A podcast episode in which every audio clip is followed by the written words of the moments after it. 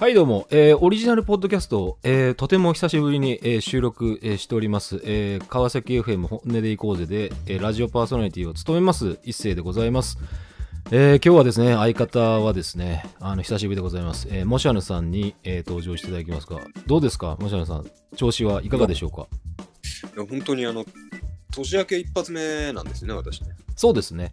そうですそうですそうです去年の年末、しかも12月の中ほどに収録してから、それからそうなんですよね。あの、エニックスとスクエア、俺が完全に頭の中で間違ってたっていうのを収録した後とか喋って途中気づいたんで、まあ仕方ないなっていう感じでしたね。アクトレイザーの話じゃねえよ、今日はっていう話なんですけどい。や、まあまあまあ、そんなもんですよ。はい。まあ、尽きないですからね、本当に。本当にはい。今日はまあ、あの、ちょっとツイッター等でも、えー、ちょっと告知じゃないですけど、まあ収録するよということで、あの、まあ、柴田よくさる先生の漫画、今、特に、あのですね、あの、東島探三郎は仮面ライダーになりたいが、えー好評連載中でございますけども、まあ、過去のね、まあ、作品なんかも当然大好きなものはたくさんありますので、よくさる先生のちょっと概要を、あの、ウィキペディア的なものからちょっと拾いつつ、えーちょっとねあの知らない方もいらっしゃると思うんで、まあ、ネタバレもかなりありますけど、まあ、柴田よくさる先生の漫画面白いよってことをひたすら、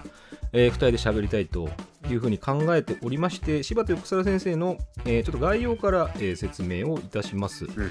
はいえーまあ、北海道出身の漫画家さんでですねもともと高校卒業して小林誠ハロル作医師、えー渡辺淳のアシスタントを経て、えー1992年に、えー伝説の谷仮面でヤングアニマル誌デビュー、えー代表作「エアマスター」ね、まあ、テレビアニメにもなりました。あの深夜にやってましたね。あの私リアルタイムで見てましたから、はい。まあ、そこからちょっと入りましたね、私の場合は。そして高校時代はですね、アマレス部ということだったので、まあ、かなりそのご自身の経験が、まあ、生かされた描写が見られるということで、あのー実際結構アクションがねかなり多い作風になっております、えーあとはですね、まあ、代表作ドラマ化されたものでいけばあの将棋を舞台にした八番ダイバーですね。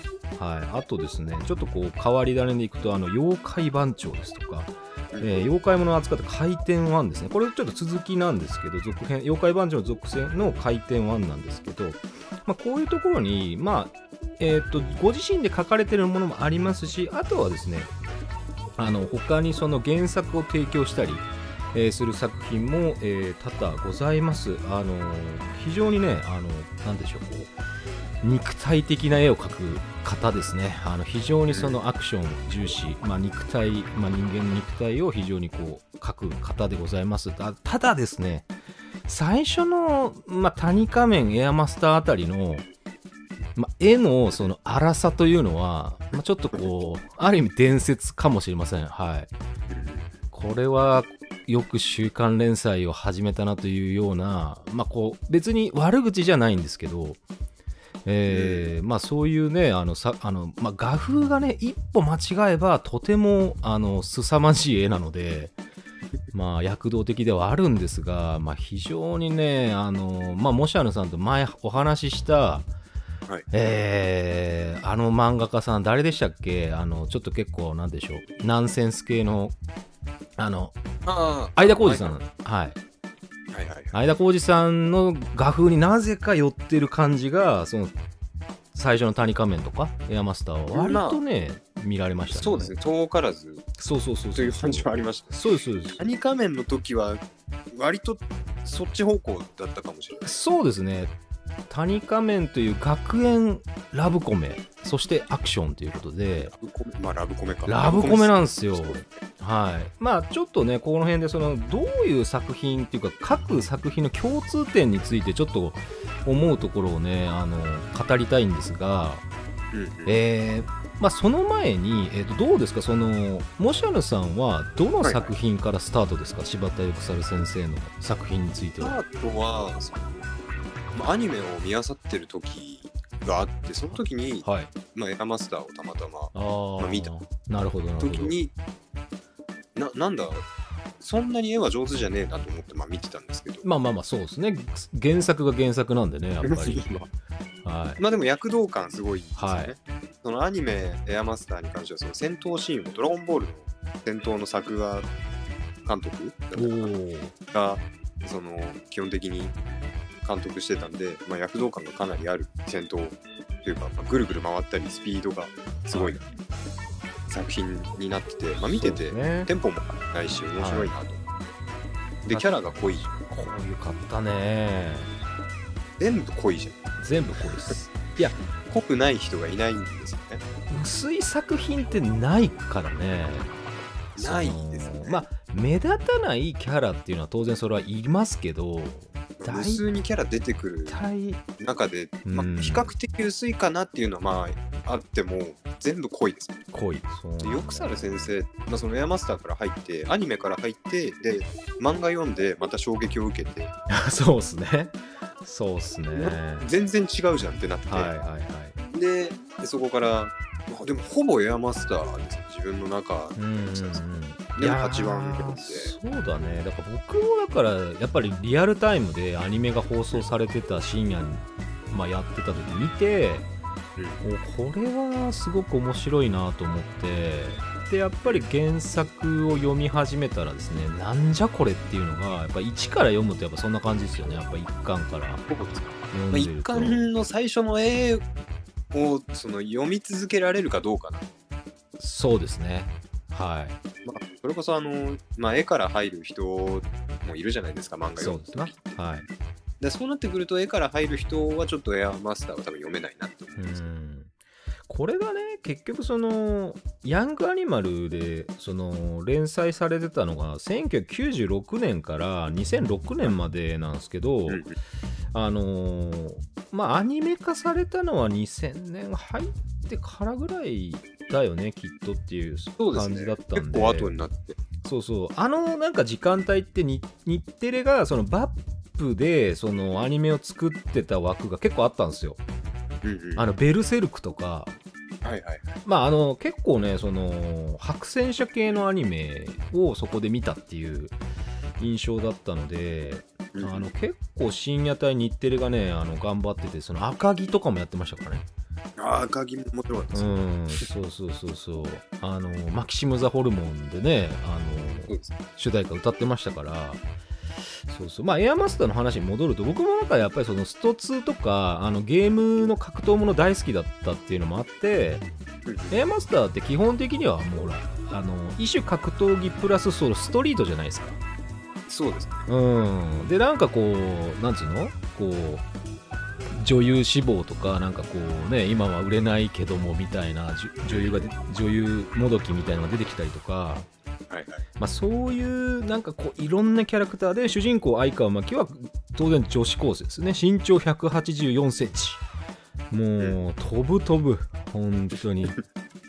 そうだから父親もまた濃いから実際のその体操はい。の選手ってあんなに飛べんのかなっていう。いや飛べないでしょ。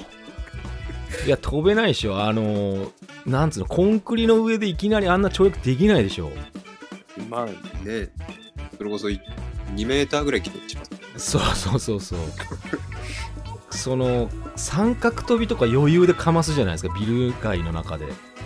もうだってビルね登ってきますもん。そうそうそうそうそうあれはまあ確かに格ゲーの域でしたからね完全に。もうアクションゲームとか。すごいですねうん。本当に。ロックマンみたいな感じでした。そうね。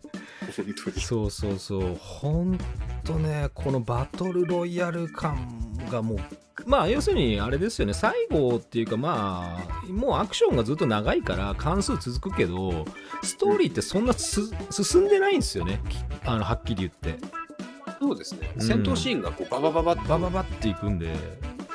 こんなになんか一冊もだって5分もかかんない。あれをさ連載で読んでた人たちの気持ちってどうだったんだろうと思うんだけどさ俺単行本で一気に読んだぐらいだから。俺もそうですね。うん。あれもう読んじゃったみたいリタルディープのような気分。な そうね。ガオーギャギャギャみたいなそそんなうそうそう感じのを そうそうそう見てるだけそうなんだよね。そのまあ相川真紀が飛んでね中まあなんだよ宙を切ってこうなんかこう蹴りかましたりとか、まあ、基本足技メインだからね。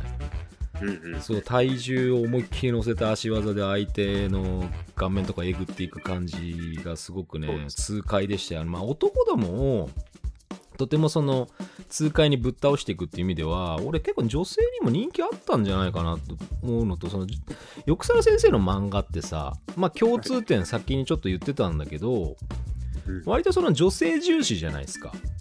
まあ結構女性が強いです。そう。あとそのなんて言うんでしょう。同性同士のその愛情とか恋愛関係を割ともう躊躇なくキャラクターに喋らせるでしょはい。それはねあの谷仮面でもなんとなくそういうのもあったしうん。エアマスターは当然ねあのお嬢様巨乳のお嬢様がもうあのマキそうそうマキちゃんと結婚するみたいな感じで言ってたじゃないですか。それでやっぱさらにね、長門と金ちゃん。そうそうそうそうそうそうそう。あの金ちゃんの子供が産みたいって言ってましたからね男にも子供を産むスペースがある。そうだからすごいなんかこう強引な感じなんだけどすごくその純粋な気持ちを割と叩きつけてくるから割と結構なんかこうグッとくる部分はねあるんですよね。だからキャラクターが結構みんな純粋。うん。誰から長門って答えそうなぐらいうん。嫌いではないんで。そうねそうねなんかねすごいなんかこういろんなキャラクターが出てきてる中でまあ濃ゆいからうん。まあなんだろう最初言ってたその自称未来のスーパーモデルというその崎山香織さんとかねあはいはいはい。あのとてもあれがなんか最初の頃に出てきたキャラクターとしてはやっぱりなんだろうあの彼女の成長物語でもあったなっていうのがありましたねいやまあでも崎山はうね、ん最後の最後でもそうだし、でもすげえずっといいキャラじゃないですそうそうそうそうそうそう。そして最終巻でなぜか発表されるこの顛末っていう感じがねすごく。うん。あれ読んでて嬉しくなるんじゃない？やっぱファンの人たちはやっぱり。か。まあやっぱりそのなんでしょう。ね。ヨクサル先生の作品って、全部の作品ひっくるめてスターシステムってわけじゃないけど、その、なんていうんですかね。いろんなとこにいろんなキャラ出てくるじゃないですか。出てきますねあれは、なんでしょう、あの人の頭の中にある街で起きてる出来事を絵にしてるだけみたいな。あ そうねあそうそうそうストリートファイトの、なんかその街の中でストリートファイトがあればそれを題材にした漫画みたいそうだからあの当時って何が流行ってたかっていうまあまあ格ゲーのブームは全然去ってないから連載当時って97年、えー96年からっていくとまあそりゃそうだって話なんですけどまあでもあのキャラクターのそのまああとはもうほぼそのストリートファイトでまあなんでしょう捨て頃勝負ですからねな。そうですね。うーん武器を使うということもないし、まあ、あとはまあ強烈なキャラクターは、まあ、まあ相川真紀主人公の親父とその、ね、その相川真紀を愛してやまないあの坂本ジュリエッタの,、まあ、その掛け合いとかねあの愛の告白とか最後の方にあるじゃないですか坂本ジュリエッタの。あの蹴り技最強の男の愛の告白とかが凄まじいじゃないですか。まあでも、なんだろう。そのジュリエッタのあのセリフの、ほんとてもとても愛してる時は愛してるしかないみたいな。うん、そうそうそうそう。セリフあったじゃないそうそうそうそう。なんかよくさる節というか、そうですね。そう。だからその、愛してくれないんだったらもう、殺してくれみたいな感じがすごく、もう劇場にもうね、なんかこう本当にその突き動かされるっていうところが、すごいけどね、坂本ジュリエッタはね、まあけどよかった。いや、やっぱ好きなキャラですね、やっぱり。坂本ジュリエッタで和田健二さんってありました。お おおおなるほど沢田健二自体が俺世代じゃない。ああまあ当然そうですねうちのね親父なんかがやっぱりその聞いてた世代だったし沢田研二はまあやっぱあれですよねその寝返り打ってる間に出て行ってくれとかそういう話ですよだから。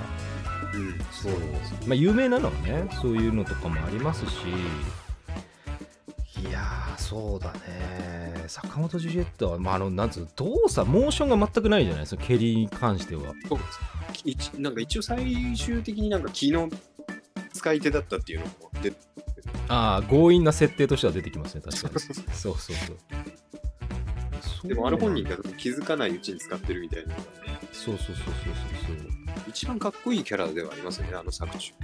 そうですね。最初は結構なんかニヒルな感じで無口な。それでなんかこう女性に対しては非常に冷淡な感じでもうなんかこうなんだろう。まあね好きに生きてるよみたいな結構アウトローな感じがすごくあったんですけどまあやっぱりその主人公の相川真紀に対する、まあ、思いがねこう徐々に徐々にこう強くなっていってまあ最後の方はもう爆発するわけですからそれが。いやーとね、まあ、テンション高えなこの漫画っていうのはずーっと思いましたね読んでて。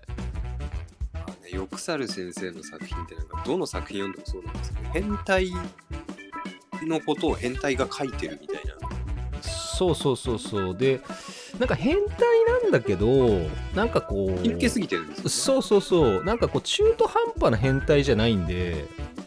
純粋に尖ってるというかなんかそう。だろう光 ななんでしょうね。間違ったことも突き詰めればダイヤモンドになるみたいなそんな。そうそうそうそうそうそう。なんかこうなんだろう。世間一般の価値観とか科学的に言うとそれは確かに今は間違ってるけどうんいやただ俺が信じてこれだこれをやってればそれが真実になるはずだっていうキャラクターがすっごく多いじゃないですか。そうなんですよね。全員そうですもんね。そう全員ほぼそうだから。そう。だからそのこの変態みたいな。あそうそうそうそうそうそう。そうだからその後半とか、まあ、中盤からその深道ランキングに出てくるキャラクターに比べればその初期に出てきた、うん。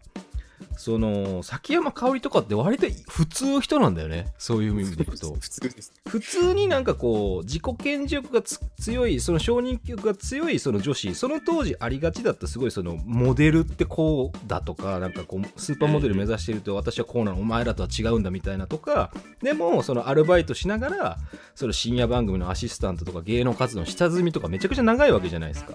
そうですね。で勝手にその主人公の相川マッキーに対してライバルだとあなたは私のこう最大のライバルよみたいな感じになるんでしかもその高飛車でしょ？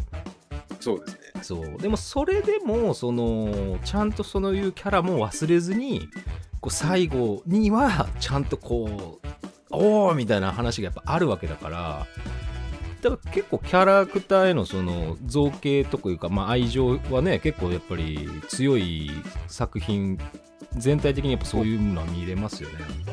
だって本当にちょっとしか出なかったキャラでも最後の深道バトルロイヤル編で出てきますねそうそうそうそうそう。そうなのそうなの。ほんのちょっとしか出てなかったはずなのに最後の方でまたちょっと出てくる。そう。であとはその俺が勝手に思ってるその横澤先生の癖なんだけどはい。なんかその他の漫画のキャラクターをさはい。その結構平気で出してくるじゃないしますね ななんなんですかねそのそのキャラに憧れとかなんのかわかんないですけど普通にウルトラマンも出てきます。そうそう。あとはそのやっぱ愛がやっぱりそのあとご自身のさ描いたキャラクター別の漫画で描い描いたキャラクターをさやっぱその続きみたいな時間の経過とともに出してくるじゃない？出してきますうん。原作提供でもそうだったし。一番の時にはい。そのまあ終盤エアマスターも出てくるじゃないですか。あ出てきますね。あそこちょっとだけなのに結構血がパッとたぎる感じ。いやそうそうそうそうそうそう。そうなんだよね。だからなんだろうっていうぐらいでその結構みん,、まあ、みんなじゃないけど割と出してくるよね。うんあのーなんだっけ谷仮面ってあれ一番最初に出てたのって、そのあれってシズナマンって谷仮面からだよねあれって。そうですね谷。でエアマスターにもシズナマンは出してるからね。そうですねあのリズナーマンを作ってる人。とあと旦那さんがもともと画面に出てくる人。あそうだよね。そうそうそうそうそうそうそうアマレスのそうそう。そうなんだよね。であと皆口ゆきん？あれは谷仮面はいはいはいはいはい。なんか谷仮面からまたどんどんどんどんあの双子の双うんうんうんうん。あの姉妹いいたよね。はい。そうなんだよね。だからすげえ出してくんじゃんと思って。結局8番の方にも出てきます。し、うんで尾形も普通に出てくる。あ一番最後にいいキャラやってるし、そうそうそうそう。なんかそういうところがそのよくさるファンを結構くすぐる感じは、まあ、計算してるのかどうなのかは別にしてもやっぱこう出てくることで言えばファンは嬉しいじゃないやっぱ。まあそれこそアベンジャーズみたいなもんですそうそう。だからもうこの当時からそのなんかやってたわけだよね。そのなんだろうこう自分の世界の中でのそのキャラクターを集合させますみたいな。だって終わっても出てくるってなんかすごい嬉しいですそうそれってやっぱファンにとって嬉しいよねやっぱり。終わってないんだなみたいな。そうそうそう世界が続いてるって感じがいいじゃない。でこれまたそれで時間の経過をちゃんと伝えてるわけじゃない。そうですね。そう。続編の方になるとななんかまた何年後かにあったんだなみたいな。そうそうそうそう。だから谷仮面の時はその当然高校生だった。もうラブコ学園ラブコメだからあれは。ギャグラブコメだから。妊娠してましたそうそうそうそうそう。そうなんですよ。だからその谷仮面の話になると、まあ、ほんと得体の知れない主人公だったわけじゃん谷さん。谷はね、まあそうですね。ずスタートからもわけわかんなかったずーっと仮面かぶっててでもやたら強いっていうのがだんだん分かってくるわけじゃん。でも本人は別にそのもう干渉されたくないだけだからその読書だよね。だから村上春樹ファンだからね。そうそうまあ俺も何なんですかね。ああいうなんかそのそういうのが多いじゃないですか。多い多い。多い多い。なんか多い有名どころをなんか私はこの人を読んでるんですってなんか堂々と言えるタイプの人なんだなそうそうそうそう。別に恥ずかしくねえよって感じ。その自分の好きなものをやっぱ照れくさいとかっていう感覚は一切持ち合わせてないうん。雰囲気は結構ありますね。なんか今から私は太宰治を読みますぐらいのことを言えそうなあそうそそうそうそう。そうそうそうそう。だからそのもう今からやることはこういうことですっていうのは割とねうん。きっちりありすぎです。まあねいきなり話飛べばその一番最新のね。触れますかついに。まあ触れざるを得ない。まあちょっと早かったかもしれないですけど触れざるを得ないのかなというふうにちょっとね、はい。思っちゃいます。東島炭三郎は仮面ライダーになりたいというもうもうなんつうのもう男の子まあまあ女子のねヒーローとかも出てきますけどはい。う完全にもう本当にそのすこじらせきった主人公しか出てこないじゃないキャラクターが。まあそう俺もそのまあまだ読み始めたばっかりでそうですねそうですね。全部は読んでないんですはまあ、その中で、まあ、あの本当に出てくるんだなっていう敵がね、いそうそうそうそうそうそう。まあ、その敵の存在がその何なのかっていうのもまだ俺の中ではよくわかんないんですけど。だってその漫画のスタート時点はその、はい。俺もそのタイトルを見ただけではねその、うん。なんかおすすめされてその、まあ、読んでみたわけですよ。うんうん。これは面白いっていうことをおすすめされてねその東島炭三郎は仮面ライダーになりたいって。でも仮面ライダーはいない世界線のはずでスタートしてるわけじゃないですか。そうですね。だってその主人公はそのもう40過ぎてその、まあ、子供の頃めちゃくちゃ好きだ仮面ライダーになりたいっていう思いを強くて、まあ、いろんなものを集めててでもやっぱりそのさすがにけど死んだ時には自分の部屋がその仮面ライダーグッズままみれだっていうのはもう40以上の男としていかがなものかってことで、まあ、売るわ売りに行ったりとかするわけじゃない？そうですね。もうすでに就活を始めてるわけじゃないですか。もう40で気づいたんですそうそうそうそう。もうこんなこと言ってる場合じゃないやってる場合じゃねえなとで日雇いとか派遣みたいな仕事でやってる場合じゃねえなってそのうだつの上がらないその40男をねただ体を鍛えてると。それはなぜか仮面ライダーになりたいから。俺は仮面ライダーだというところをやっててすごい妄想癖のある主人公なのかなってずっと思ってるわけですよ。読まされてる側は。はい。そしたらその強盗が現れてそのショッカーの仮面をかぶった強盗が現れてあのしあショッカーがいるみたいな。それをその撃退してこう仮面ライダーのそのお祭りで買ったお面をかぶってライダーパンチかましてああみたいな感動してこうむせびなくあの姿が。あれはすごいよ。俺も最初その仮面ライダーになりたいはそんなに読む気ないなっていうか、はいはいはい、はい、もうちょっとはいなんだろう完結してから読もうかなぐらいのああまあねそうよくさる先生の漫画はほら結構早く読めちゃうからさらっとそのまあさらっとっていうか熱いんだけど割とこうサクサクいっちゃうからセリフ少ないんで。でまあその無料漫画漫画が無料で読めるアプリとかあるじゃないですか。ありますね。最初のありますね。はい。それ作戦ですからね。仮面ライダーになりたいのその2話ぐらいまで3話か3話まで読めた、はいで3話まで読んだらあこれはダメだ。はい。だいやダメでしょやっぱり。ずっとだってあの3話を読み終えてからずっといつかいついつ買おうかいつ買おうかって思ってついに買っちゃった。そうだよね。そう本当に電子書籍はもうちょっとしてほしい。そうなんですよ。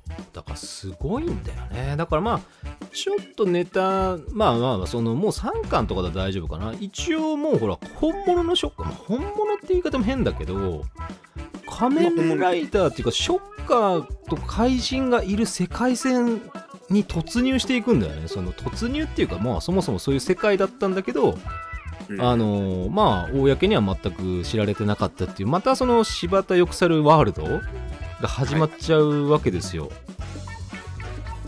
その、まあ、8番ダイバーもそうだしエアマスターもそうですしはい。普通に生きてくれない世界に主人公が入っていくって入っていく、そうそうそう。なんか現実にいるはずなのに急になんか非現実的な本来あるはずのないような世界に完全にそのリンクしていくんですよね。もう突入していく感じがすごくエアマスターはまあその深道ランキングっていうその金持ちが始めたそのランキングバトルで賞金出すぜみたいな感じで、まあいろんなストリートファイターがそのお金目当てに集まってくるよっていう話だったんで、まあ、割とそのファンタジーはそんなまあ技は結構みんなファンタジーだったけどまあ、両方あたりがちょっとブレるけどそうそうそううそう。他は割とこうまあまあいるかもっていうぐらいの、まあ、リアルファイトとかねうんうん。そういう人たちは多かったんで、平坊はほら、一族が、ほら、もう一族っていうか、あえなんつう、一子相伝なのかな、あれって。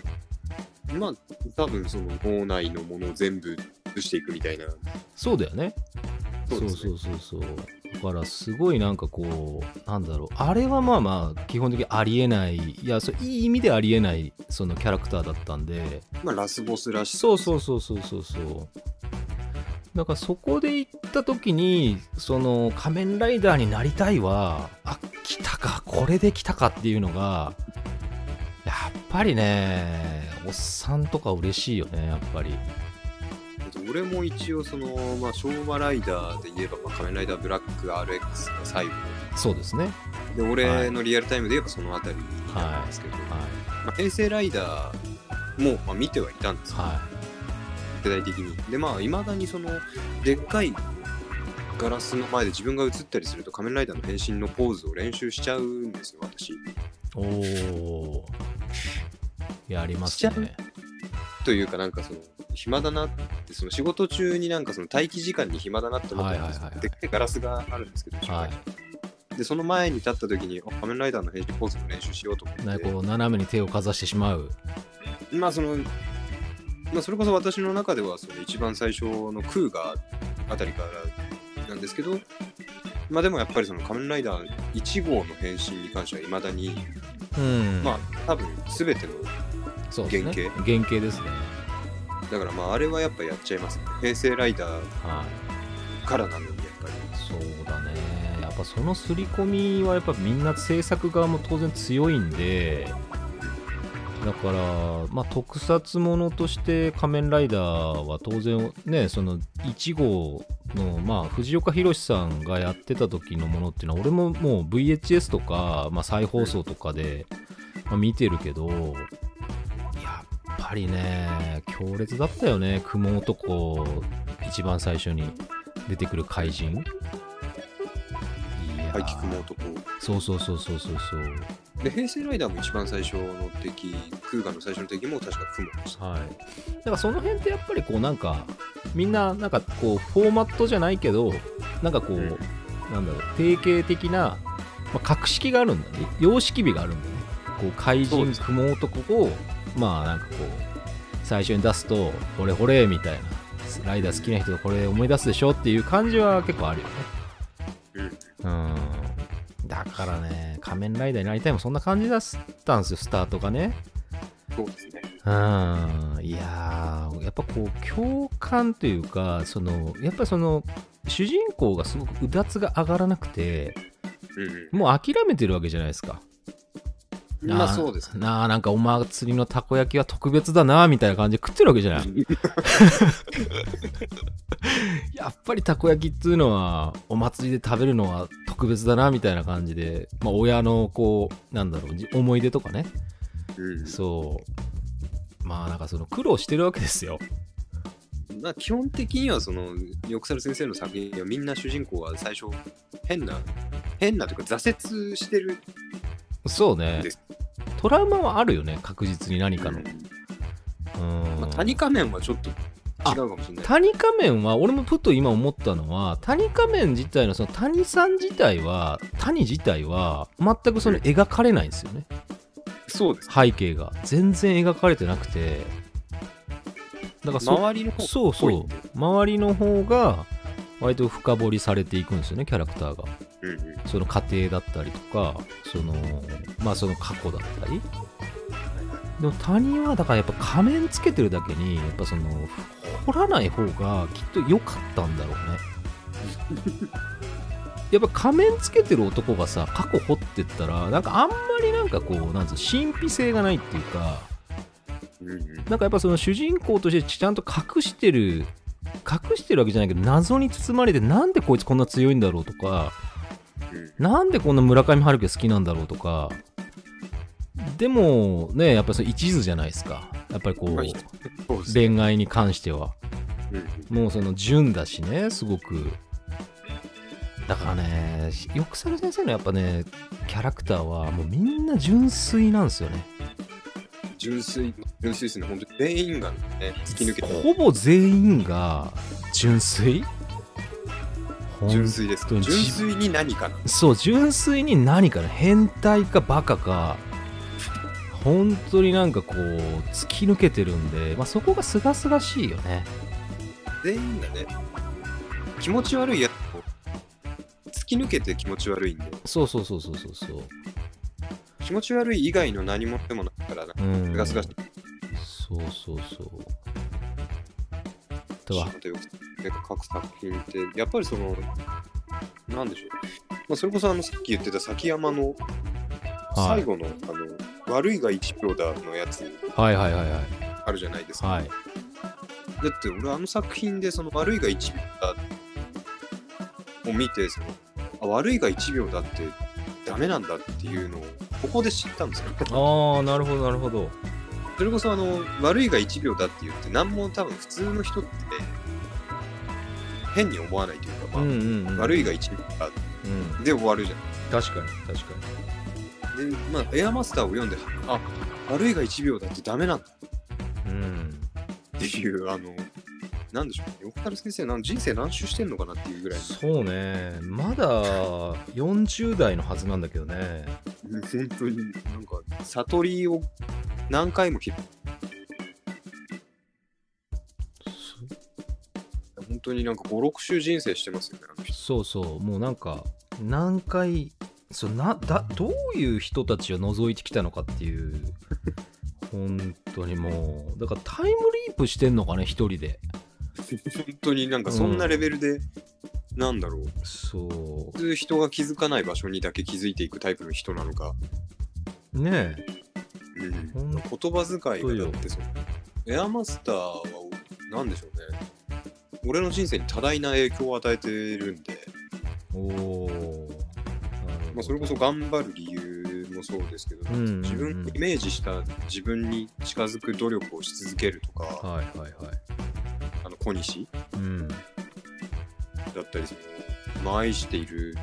本当に本当に愛している時は愛しているしかないっていうのだうだ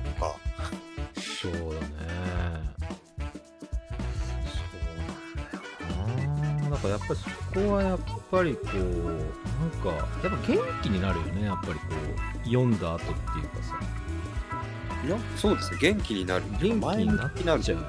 そうそうそう前向き。にあなんかこれでもまあかもみたいな。なんかねそのやっぱこうなんかねすごいこう諦めんじゃないわよみたいな感じが結構もう貫かれてるじゃないですか作品のキャラクターには。それこそあの深道の最後の方でなんかホームレスのおじさんたちに言った言葉とか。なんか人が死ぬのは人がだらけないためのシステムかみたいなうん。だったり、うん。その人類が滅亡しようが何しようが地球の薄皮一枚表面上の出来事だけみたいなのとか。うん。一番最後のその深道が言ったそのエアマスターに言った、まあ、自分の子供の頃を思い出したいんであればその子供を見ればいいだとか自分の先輩方の姿を見ればいいとかそういうのがあったじゃないですかそうだね。普通に生きてたらそんな発想絶対しないじゃないですか。しないですね。まあだからそういう同じような発想ができるとしたらまあね大先輩でいけばあれですよあのガンダムの原作のの人富野さんぐらいですよ。なんか富野節と言われるわけわかんない言葉をあの脚本に書き連ねるあの方、まあただまあちょっとそのこじらせ具合はちょっと違うんですけどね。はい。はいまああの翼作先生はまっすぐこじらせてるんでうん。その非常にそのこじらせた人に寛容な作品が多々ありますからまあ、変態です。そうそうそう。だから純粋にだからほらそれお前おかしいよって言われた時にでもその各キャラクターがえなんでっていう感じじゃないですか。それおかしい意味がわからないそうそうそうそう。しそれはお前の世界ではおかしいかもしれないけど俺の生きてる世界ではおかしくないし俺自身おかしいと思ってないからこの道を行くんだっていうところがあるのと、そのやっぱり相川マキのそのジュリエッタの告白の時もさうん。その世界が終わってもお前を愛するみたいなお前を守るみたいなことを言うわけじゃない？地球破壊ドミサイルみたいなのがそうそう飛んできても。そう俺が受け止めるみたいな。いやだからそう。何を言ってるそうそうそう。周りの冷静なツッコミっていうかこう独り言っていうか何言ってんのこいつみたいな描写は当然あるんだけど、ありますね。うん、でもそれでもその雑音に惑わされないその信念を貫くキャラクターばっかりだから。貫きすぎるとやっぱかっこいいんだなそうね。その現実にやってほしいかどうかは別なんだけどね。うん、あの現実今生きてるリアルな人たちが今聞いてる人たちであそれでいいんだって気づいちゃうようなのはちょっとそれは危険なんで現実ではできないですよね。そうそうそう。別にそのなんかこう身の程を知れとかそういう話じゃないんですよ。そのやっぱりこうなんだろう。雑音としてその人の言ってることなんて取りそのなんか別にこう意見として聞かなくたっていい時だってあるぜっていうことはあの俺もすごく実感してるんで、まあ、生きてきた中ではね。はい。俺も結構人の言うこと聞かないって言われる方なんでねやっぱり。うん。なんかそういうとこで行くとその非常にこうまあ勇気づけられる作品がキャラクター多いですね。本当みたいうん研ぎ澄まし研ぎ澄ました変態しかいないから。そうそうそうそう。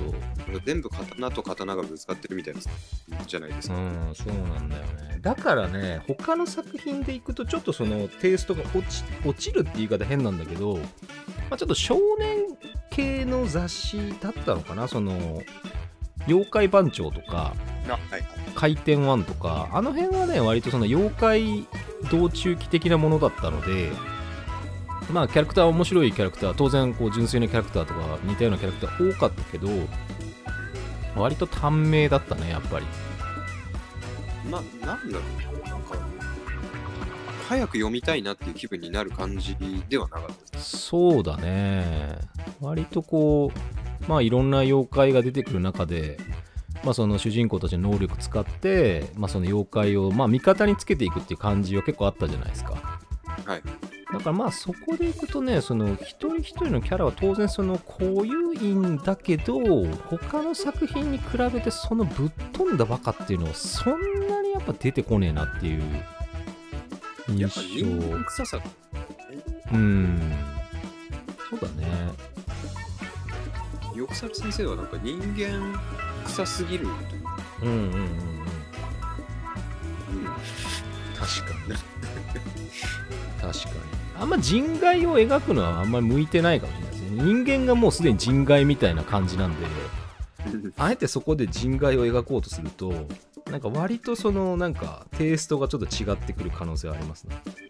人間という枠の中での突き抜けたやつを描くから面白いんだそうそう妖怪ってなると人間以外の。そうだから人間じゃないから、まあ、逆に何でもあるよねっていう話になっちゃった時にその違うな。うん、よく猿先生キャラのテイストがちょっと弱まっちゃう感じがなんかあるかもしれません。うん。だから人間があ頭おかしいとか純粋にバカとかっていうのがいっぱいいるから面白いであってもうそこが花から妖怪とかだとさまあそりゃキモいし。まあ、そういう妖怪なんだなって思っちゃそうそうそうそう。そうなんですよね。そうそうそう。だからやっぱりこう仮面ライダーになりたいのうん。東島丹三郎があって、40まで仮面ライダーになれると思ってずっと筋トレをし続けてきたっていうのそうそうそうそうそうそう。そうなんですよ、そうなんですそうなんです。人間で考えたら相当バカだしありえないじゃないっていうのなんだけど、妖怪だとしたらもしもしかしたらそういう妖怪もいるのかなになっちゃうから。あ、そうそうそうそう。まあいいかなっていう感じでこうん、う納得しちゃうじゃない。だからやっぱ人間臭さ人間臭すぎるというか突きつけ突き詰めすぎですけど。そうあのツッコミどころが多いキャラクターがその人間のキャラクターが出てくるのがやっぱり柴田先生、まあ、横澤先生のやっぱ作品の魅力ですよ。うん。もうツッコミどころしかないものそう、うん突っ込みどころしかないけどどう突っ込んでいいかわからないそうそうそうそうそうそう。でもその世界に入るとそれが正しくなってきちゃうっていうのがすげえなみたいな。であとあれ原作提供だとえー、なんだっけブルーストライカーだっけ？はい。あのーまあ悲劇の作品ですかあれはある意味。まあでも、うんまあ、一応ジュリエッタ、マキ、ジュキが出てきたからまあそこだけかな。うーん。あれはちょっとなんか悲しかったな。俺もなんか。結局まああれもさそのテイストとしてはその結構仮面ライダーになりたいと似てるじゃない？まあうだつが上がらない主人公。そうそうそうそう。からだからそのブルーストライカーであんな感じで終わっちゃったからうん。あのー仮面ライダーになりたい書いたのかなっていう思いが俺にはあるんですよ。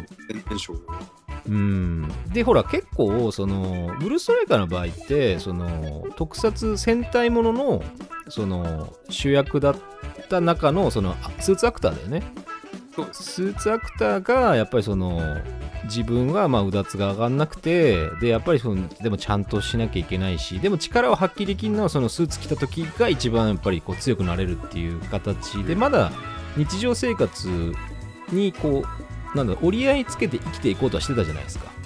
そうですでもさいきなりまた特撮になるじゃんあれも。ねまあはい完全に特撮あれみたいな感じになるじゃないあれも。うんうんそう。あとはちょっとあれかな露骨な性的描写が多かったからかなやっぱり。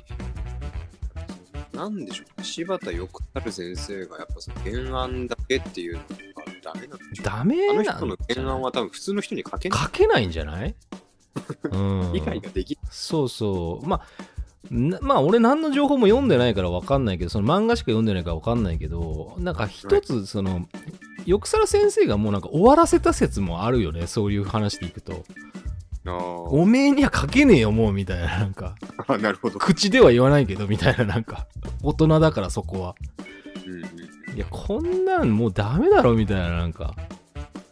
で俺が書くみたいな。最初の段階からもうなんかちょっとこれはどうかなっていうのはありましたからうーんまあなんか絵が中途半端にうまいからさ。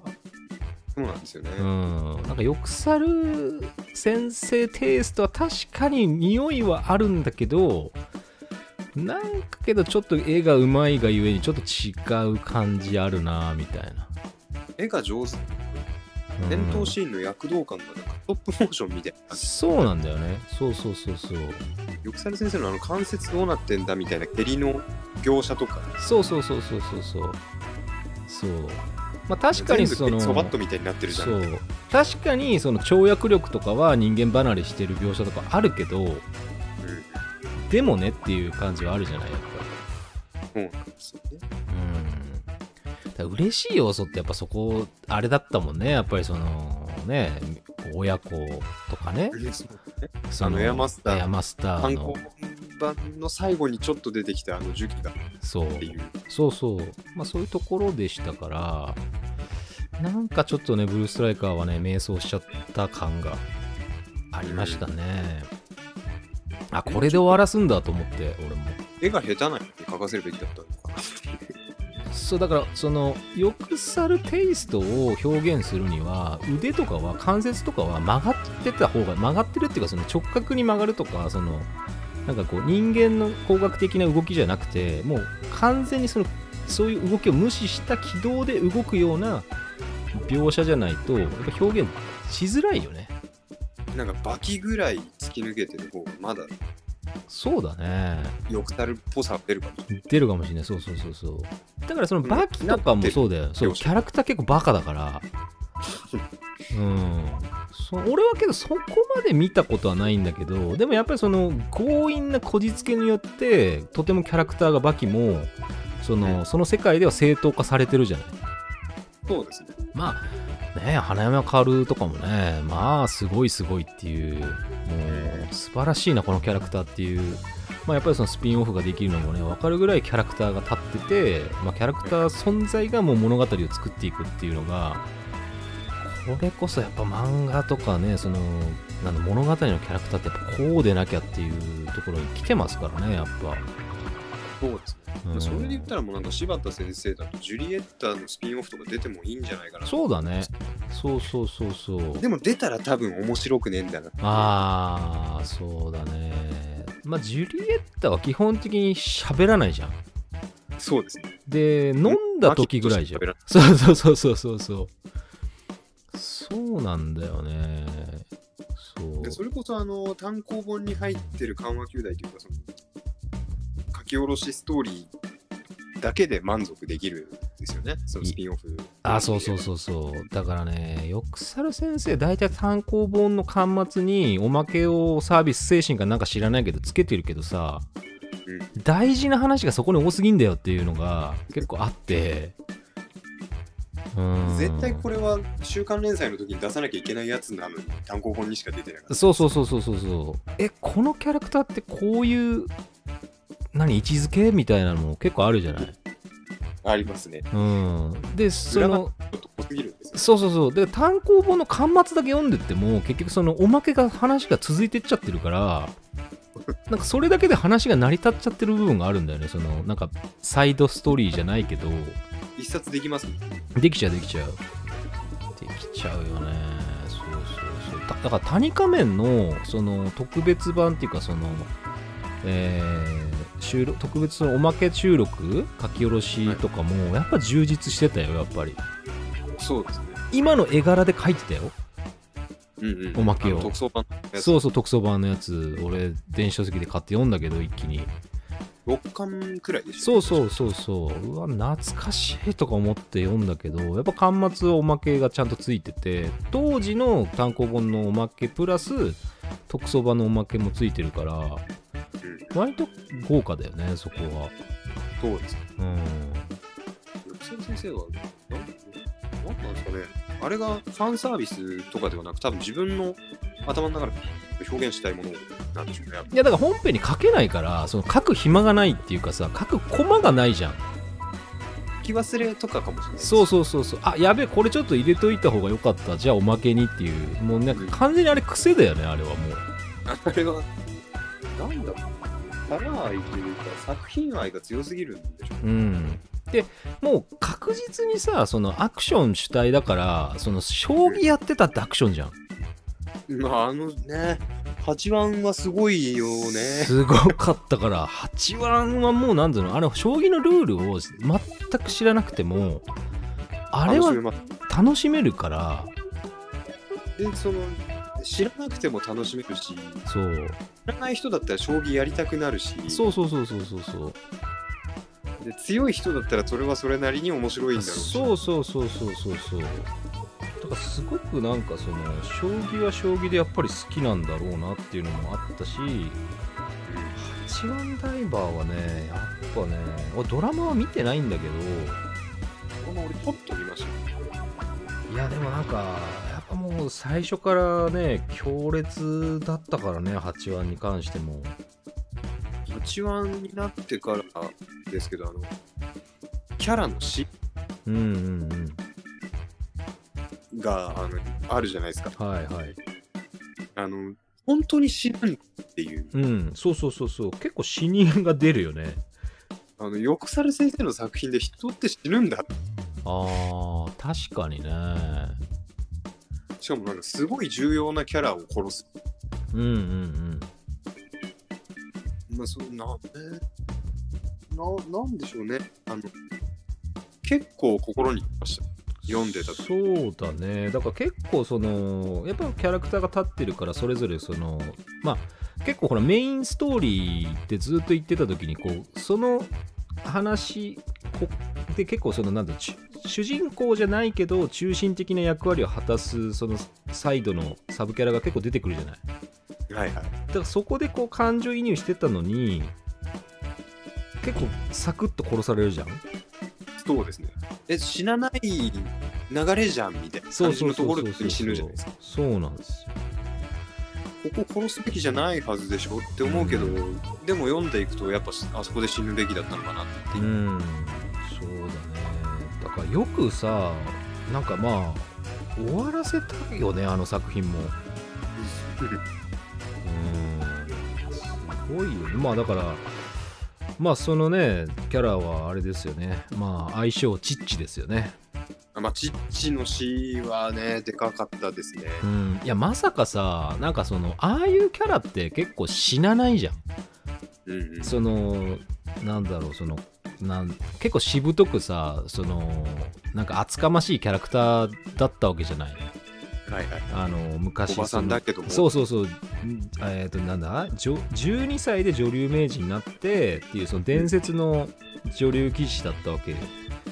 で、みんなその、なんだろう、もう、観客もね、その最初に、こんなのちっちじゃないみたいな感じで、こう、叫ぶじゃん、みんな。はい。でも何、私みたいなおばさんで何が悪いのよみたいな感じでずっと展開していくから、まさかね、その、ああ、死なされるんだみたいな。でしかもその谷尾から受け継いだ鬼の一人だったっていうのも出てくるしそうそうそうそうそうそんなキャラだったんだっていうそう。そうなんだよ、ね。気象界の中のキャバクラの譜でしょ？そうね。そうそうそう。あれひどいよね。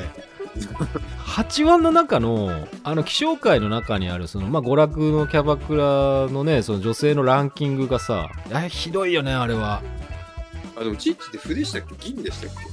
あれ？高くない。高くなかったよ。だっていつもババアって言われてたじゃん、だって。でも実はチッチだったそう。そうそうそうそうそう。そうなんだよね。そうそう。だから結構な扱いを受けてたんだけどまああとはやっぱりそのえー、っとなんだっけ隅野に惚れてたんだっけ？ピリノがスミノに惚れてて、うんうん。まあ、スミノが死んでしまったああそうだよね。話。でそのあの書き下ろしのやつで確か書き下ろしですよね。あのス野さんの遺体をあのキリノの人形と一緒に海に沈めるああはいはいはいはい。あれ書き下ろしのストーリーじゃないですか単行本の、うん多分そうだね。あれは違くないってあまあそうね。だから横澤先生の癖なんだよねきっと。あれはだってどう考えても最終巻の最後のあたりに出してもいいぐらいの話じゃないですか。確かに。でもまあその話の中で言えばその途中その気象界のビルを破壊するよっていううん。ちょい手前ぐらいの話になるんで。そうだね。もう本当にもうあの書き下ろしの場所でしか書くことはできない話。うん。だからやっぱね。筆が乗りすぎるとさその、うん。やっぱそういう細かくもないんだけどストーリーをさやっぱ書き損じるんじゃない？やっぱ勢いがありすぎてさやっぱ。あれだって書く場所ないですもんね。ないない。スピンオフで書くしかない。そうそうそうあのでも、ペンにちょっとその話が出てくるっていう。うんそうだよねだからやっぱこれも恋愛なんだよねやっぱりまあでも8話は恋愛ですよね。うんいやもうでも俺からしてみればさその、まあ、全部恋愛要素がまあ全部まあそうそうその弱いか強いかはあるにしてもうん基本はやっぱラブコメがその真ん中にあるから。まあそうですね。全体的に愛っていうこと愛だから。それはその男女とか異性とかどうせ関係なくやっぱ愛だから。愛です。うん。何愛かはまあ別として、全て愛。で大体浮気しないじゃん。浮気まあだって突き詰めてるんですもん、みんな。そう。もうずーっと最初から最後まで決めた相手に貫き通す愛っていうのがうん。やっぱり共通してると思うんだよねここは。8話はそのあたり一番わかりやすかった分かりやすかったと思う。だから結構そのうん。なんだろうその将棋っていうテーマもすごく良かったと思う。幅広く受け入れられやすかったと思うし。そうですね。将棋はなんかちょっと知ってるけどっそうそうそうそう。そうそうていう。人が多い。う。んそう。であとはあれですよ。その白戦車だからあのーうん。あ白戦車じゃない。8番はあのし週刊ヤングジャンプに映ってた。そう。でも白戦車でさ3月のライオンとかやってんだよ3月のライブも面白い。あれもやっぱ挫折というか。そうあれも面白いんですよ、うん、あれも買ってるんですよ海の地下先生の漫画も俺結構好きだから海の鹿先生。あ、面白い。面白いんだよねあれはまああれもやっぱ男女関係ないよねあの面白さっていうのはやっぱりそうです。ハチミットクローバーだってそうそうそうそう全然男読めますもん。読めるねあのハチクロ読んでこじらせた人たちが海野先生に謝れっていうのを結構言ってた漫画はあったけどねなんか、うんお前のせいで美大キャンパスライフがそのとんでもないことになったぞみたいな男、ままあ、漫画家2人が、まあ、海野さんに抗議するっていう漫画を書いてたけど。そう。で海野さんはその大学美大は行ってないのかな？その舞台となった大美大の方には行ってないのかな、うん。はい、まああの界隈では有名ですよ。ハチクロの舞台っていうのはその武蔵野美術大学っていうそのはい。あの東京多摩地方にあるんですけどね。うんやっぱそのまあまあ私立の大学で関東五美大の中ではやはりその私立の中では多摩美、えー、むさびみたいな感じのむさびなんでだ結構ねこう、まあ、刺さる人には刺さるしそうだから西原理恵子先生が、はいあの自分のその短編漫画で「うん。あのパチクロ」っていう漫画書いてたからね あのあの西原先生も武蔵野美術大学なんで私はこんなことなかったわよみたいな感じの漫画を書いてましたね。その美術予備校時代の話からその大学行く時の話含めてあのパチクロっていう、まあ、パクったっていうかパチモンですみたいな。ハチクロのパチモン パチクロっていう漫画を書いてたから、まあ、超面白かったねそれも。まあ、ハチクロは、ハチクロの話でも多分一本取れる。いやーけどあれ関数がさ意外に少ないんだよね10巻ですもんね。そうでもアニメ化されたしそのやっぱ中のやっぱキャラがみんなこういういいんで割とやっぱりそのエピソードにこと書かないじゃないそうですね。うんまあまあ大体みんなこう男は誰にイライラするかっていうのは大体決まってくるんですけどねイライラポイントで言う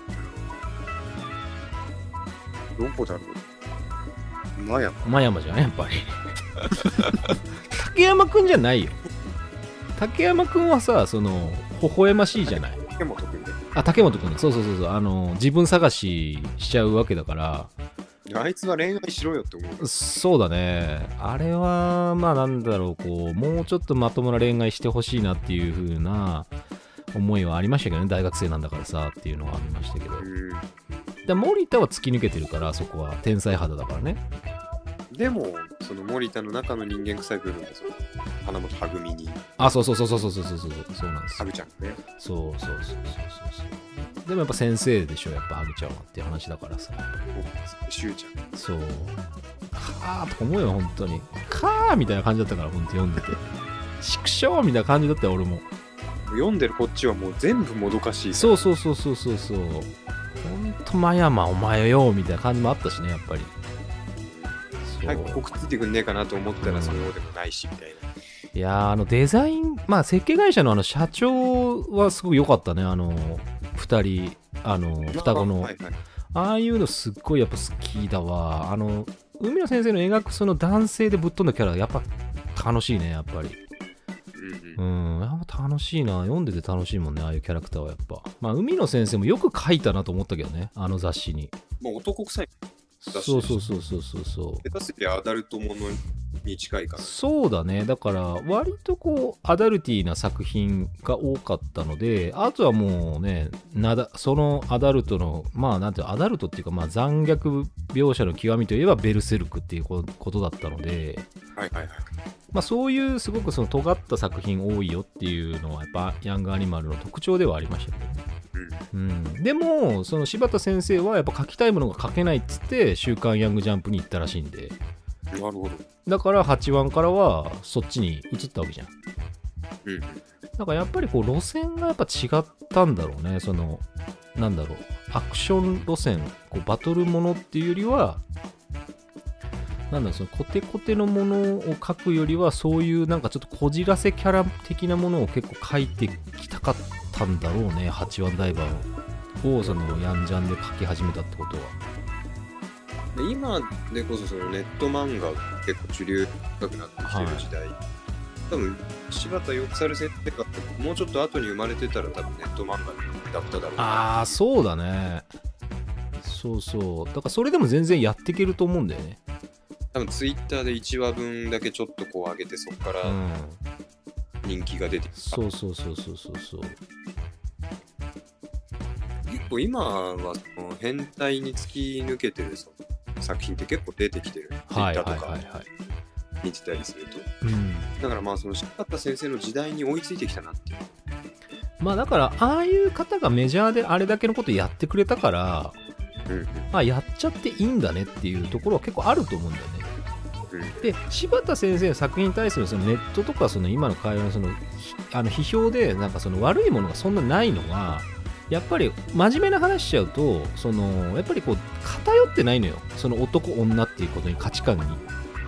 そうですね。だから女性が非常にそのしっかりその女性としてのその強さとかが結構描かれてるしその結構男なめんなみたいな感じのものが結構エアマスターからも結構多いじゃないで女性が強いから谷仮面の頃から。だからどっちかというと主役はもう女性に置いてたからそもそもが。うんあのだからそういう部分ではそのジェンダー的な部分でいくとかなり先を行ってたと思うよあの辺の作品から見ても。